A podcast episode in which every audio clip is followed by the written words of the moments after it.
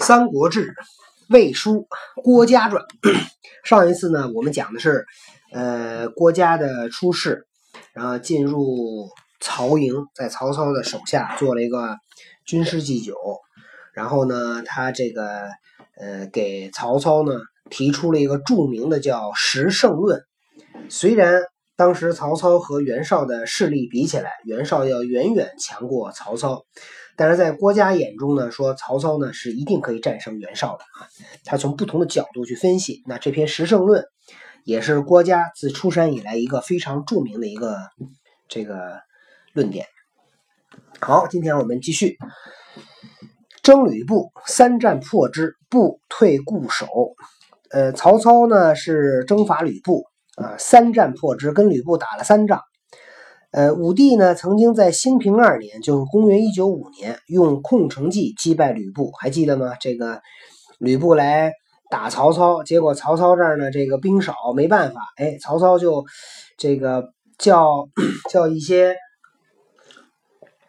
这个军中的一些这个叫什么妇女啊，然后呢穿上这个服装，然后站在那个城墙上。然后把这个吕布呢就给吓跑了。吕布说：“哎，这怎么回事啊？”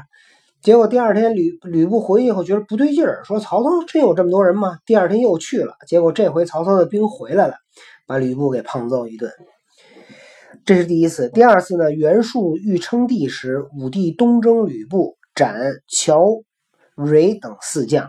这一仗呢也挺逗的。这个袁术要当皇帝。呃，武帝东东征，东征完了，袁术一听曹操来了，袁术跑了，跑了以后把他手下的四个将给留在那儿了，结果这四个将全部被曹操抓了，给杀了。第三第三次呢，是在建安三年，公元一九八年，曹操呢再次东征吕布，然后在这一次呢，把吕布给生擒，给杀掉了。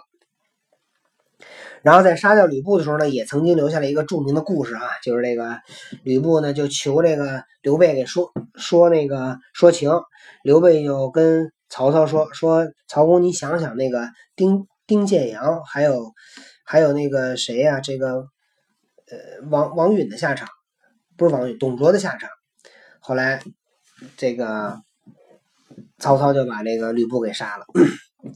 这些这个就讲的就是三战破之哈，时士卒疲倦，太祖欲引军还，加税太祖急攻之，遂擒部。然后这个征吕布最后一战的时候呢，打打到后来，因为这个曹操那会儿也是连年用兵啊，士士兵呢非常的疲惫。然后呢，也打不下来。太祖呢一想，要不然就算了吧，咱们再找机会再来吧。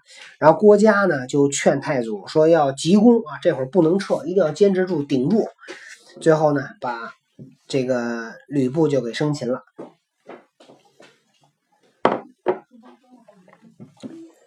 禹在呃荀攸传啊这段内容呢记载在荀攸的传记里面。父子曰啊，这是裴松之引的注。引自这父子这本书说，太祖欲引军还，家曰：“昔项籍七十余战，未尝败北。一朝失势而身死国亡者，士勇无谋故也。今不每战折破，气衰力尽，内外失守，不知威力不及项籍，而困败过之。若乘胜攻之，此诚擒也。”太祖曰：“善。”这个父子里边记载呢，说太祖啊准备带着军队要撤了啊，一看打不下来，说先撤。然后呢，郭嘉就说说啊，这个过去项籍，项籍就是项羽和这个刘邦争天下啊，楚汉相争。项籍呢打了七十余战都没有失败过，然后他一招失势，一旦打了一个败仗啊，身死国亡，自己也死了，自己的国也丢了。士勇无谋故也，就是因为他呀，只靠自己的武力是没有谋略的。今部每战折破，现在吕布每仗都输，气衰力尽，他已经没有气力，没有精力跟我们打了，内外失守啊，他的内部外部全是问题。不知危机，威力不及项籍。吕布的威力呢，没有项籍强，而困败过之，但他的困败的情况呢，要比项籍还惨。若乘胜攻之，此诚擒也。如果现在乘胜攻击，这个一定能够活捉吕布。太祖说好，太祖一个字说善啊。然后前面那一段呢，太祖一个字说“然”啊，这就你看当大领导通常这样啊，惜字如金，一个字就可以了。呃，记载在另外的一本书呢，也是裴松之引的哈，记载在《魏书》里边，《魏书》记载呢说刘备来奔，以为豫州牧。刘备来投奔曹操，曹操让刘备呢做了豫州牧。或谓太祖曰：“备有英雄志，今不早图，后必为患。”有人和太祖说：“刘备呢是有英雄的志向的，如果现在不早点把刘备办掉，以后呢一定会成为我们的祸患。”太祖以问家，家曰：“有事。”然公提剑起义兵，为百姓除暴，推诚仗信以昭俊杰，犹惧其未也。今备有英雄名，以穷归己而害之，是以害贤为名，则志士将自疑，回心则主，公谁与定天下？夫除一人之患，以阻四海之望，安危之机不可不察。太祖笑曰：“君得之矣。”魏书里记载的这个呢，就是刘备来投奔啊，然后有人就告诉太祖说呢，得杀刘备。太祖呢就问郭嘉啊怎么办？郭嘉说啊，说这说法也对啊，有事。然公提剑起义兵，但是明公你提剑兴起义兵，为百姓除暴，推诚仗信以彰俊杰，就是你呢是要讲那个诚信啊，吸引天下人才。犹惧其位也，还总怕自己人才不够多。今备有英雄名，以穷归己而害之。现在刘备呢，也是天下认为的一个英雄，没地儿去了，来投奔我们，我们要把他给害了，是以害贤为名，则志士将自疑，回心则主，公谁与定天下？那我们呢，就是加害贤良，那这些有智慧的人士呢，就会怀疑。那么就不会来投奔我们。那明公，你带着谁去争天下呢？夫除一人之患，以阻四海之望，安危之机不可不察。如果我们为了杀掉一个人而毁坏我们的名誉，那么天下的人呢就不会再来归归顺我们了。那这么大的事儿，希望明公你要好好的去思量一下。太祖笑了笑说：“嗯，你说的对，君得之矣。你是知道我怎么想的。其实太祖呢是不想杀刘备的，但他呢也希望得到呢一些人的一些佐证啊和支持。所以呢，郭嘉呢一下点中了太祖的这个心坎里边，所以太祖呢因此也非常的欣赏郭嘉。父子曰：啊，记录在另外一本书啊，初刘备来降，太祖以客礼待之，始为豫州牧。”家言于太祖曰：“备有雄才而甚得众心，张飞、关羽者，皆万人之敌也，为之死用。加官之，备终不为人下，其谋未可测也。古人古人有言：一日纵敌，数世之患，以早为之所。是时，太祖奉天子以号令天下，方招怀英雄，以明大信。”未得从家谋，会太祖使备邀击袁术，家与程昱俱驾而见太祖曰：“放备便坐矣。”时备已去，遂举兵以叛。太祖恨不用家之言，按魏书所云，与父子正反也。记载刚才我们说的是记载的魏书的说法啊，那么在父子这本书里边怎么记载呢？说。早先刘备呢来投降太祖，太祖呢对待刘备呢很客气，然后让刘备做了豫州牧。郭嘉呢对太祖说：“刘备呢是个英雄，而且呢很得民心。张飞、关羽呢都是万人敌，是为刘备拼死效命的。呃，我看刘备啊一定不会这个做人的这个手下，呃，他的未来呢很难去推测。那么古人说一。”要把敌人放走了，一天把敌人放走，以后几辈子都得受到这个祸害。最好呢，早点把刘备给处理掉。这会儿呢，太祖正是奉天子以号令天下，然后招怀英雄以明大信，所以呢，他就没有听郭嘉的谋略。然后等到太祖去派刘备呢去截击袁术，袁术不是要向北投降袁绍吗？呃，去投靠袁绍吗？所以呢，太祖让刘备呢去半道截击袁术，在徐州。结果呢，这个郭嘉还有程昱呢，都骑着马来找这个太祖，说不能放刘备走，放他走他就要那个出事了。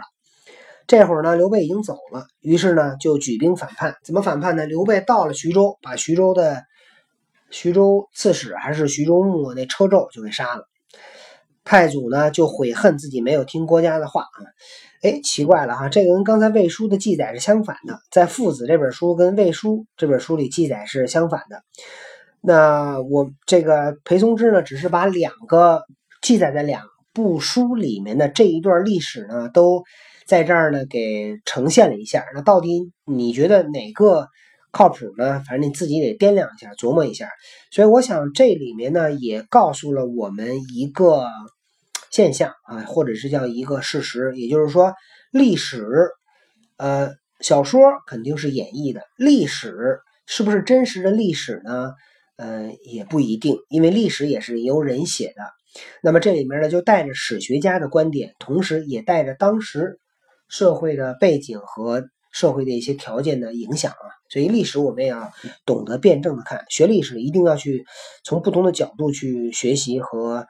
这个去做分析。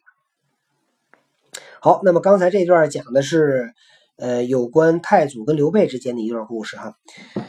孙策转斗千里，进有江东，闻太祖与袁绍相持于官渡，将渡江北袭许。众闻皆惧，加料之曰：“策心并江东，所诸皆英雄英豪雄杰，能得人死力者也。”然策轻而无备，虽有百万之众，无异于独行中原也。若刺客伏起，一人之敌耳。此以武官之，必死于匹夫之手。策临江未济，果为许贡客所杀。孙策。这个当时呢，孙策那会儿还曾经是那个袁术的手下，袁术派孙策呢去征伐江东，结果孙策就借着机会就跑了，啊，没过几年就把江东给打下来了。然后他听说太祖跟袁绍呢在官渡这儿这个相持啊，有这个会会战，然后准备北渡长江，要去袭击袭击许都啊，他要去抢那个天子。众闻皆惧，大伙儿一听呢，都很担心啊。孙策，因为孙策是一个能人啊，当年这个孙策年纪轻轻就就是这个很能打啊，而且是也很也很厉害，很有才。然后郭嘉呢说说孙策呀，刚刚得到江东，他杀的这些人呢，都是当当地的英雄豪杰，因为江孙策也不是江东人，对吧？他也是过了江，然后去占领那个地方，所以他把当地的人呢也杀了很多人。呃，他呢就，但是孙策这人呢又轻而无备。这人因为他有武，这人都是这样，你知道吗？人就是什么地方强，就什么地方就容易犯错误。孙策这人武功很好，当年孙策跟跟谁来着？这个太史慈哈也发生过这个这双方之间的一个一个一个战斗啊，俩人都。都从马上滚下来，跟那赤手空拳打起来了啊，摔上跤了都。这孙策这武功好，武功好呢，孙策这人呢就很自信，也有点自负，所以这人经常啊轻出简行，也没有什么太多的防备，也没有太多的保镖，因为他自己功夫好嘛。那么虽然孙策有百万之众，手下有很多的将领，但是呢，无异于独行于中原也。所以他到了中原这儿就跟一个人来似的，对吧？他这人就是也太狂了。若刺客伏起，一人之敌耳。若来个刺客，那对于这个孙策来讲，他再有本事，带那么再多的兵没有用，对吧？一个刺客就把他办了。以武观之，必死于匹夫之手。我看孙策呀，早晚得死在一个普通人手上。结果孙策呢，到了长江边，还没过江，就被许贡客所杀啊！被许贡的一个门客呢给杀了。父子曰。太祖欲速征刘备，义者拒军出，袁绍击其后，进不得战而退失其据，退失所据，与在武纪。太祖准备，太祖当时是跟那个袁绍在官渡相持哈，然后听说这个刘备把这个徐州刺史给杀了，太祖很生气，就要去讨伐刘备。然后他手下这些人就说说不能去，您这一去就好，咱们跟后边。在这个是跟袁绍这对峙，咱们去打刘备，那袁绍在后边抄咱后路怎么办？咱们往前打也不行，结果咱们后边老家再丢了。这段呢记载在武纪里边，就是武帝纪。太祖疑以问家，太祖呢就问郭嘉怎么办？嘉劝太祖曰：“郭嘉说，少性迟而多疑，来必不速，备心起，重心未复，及击之必败，此存亡之机，不可失也。”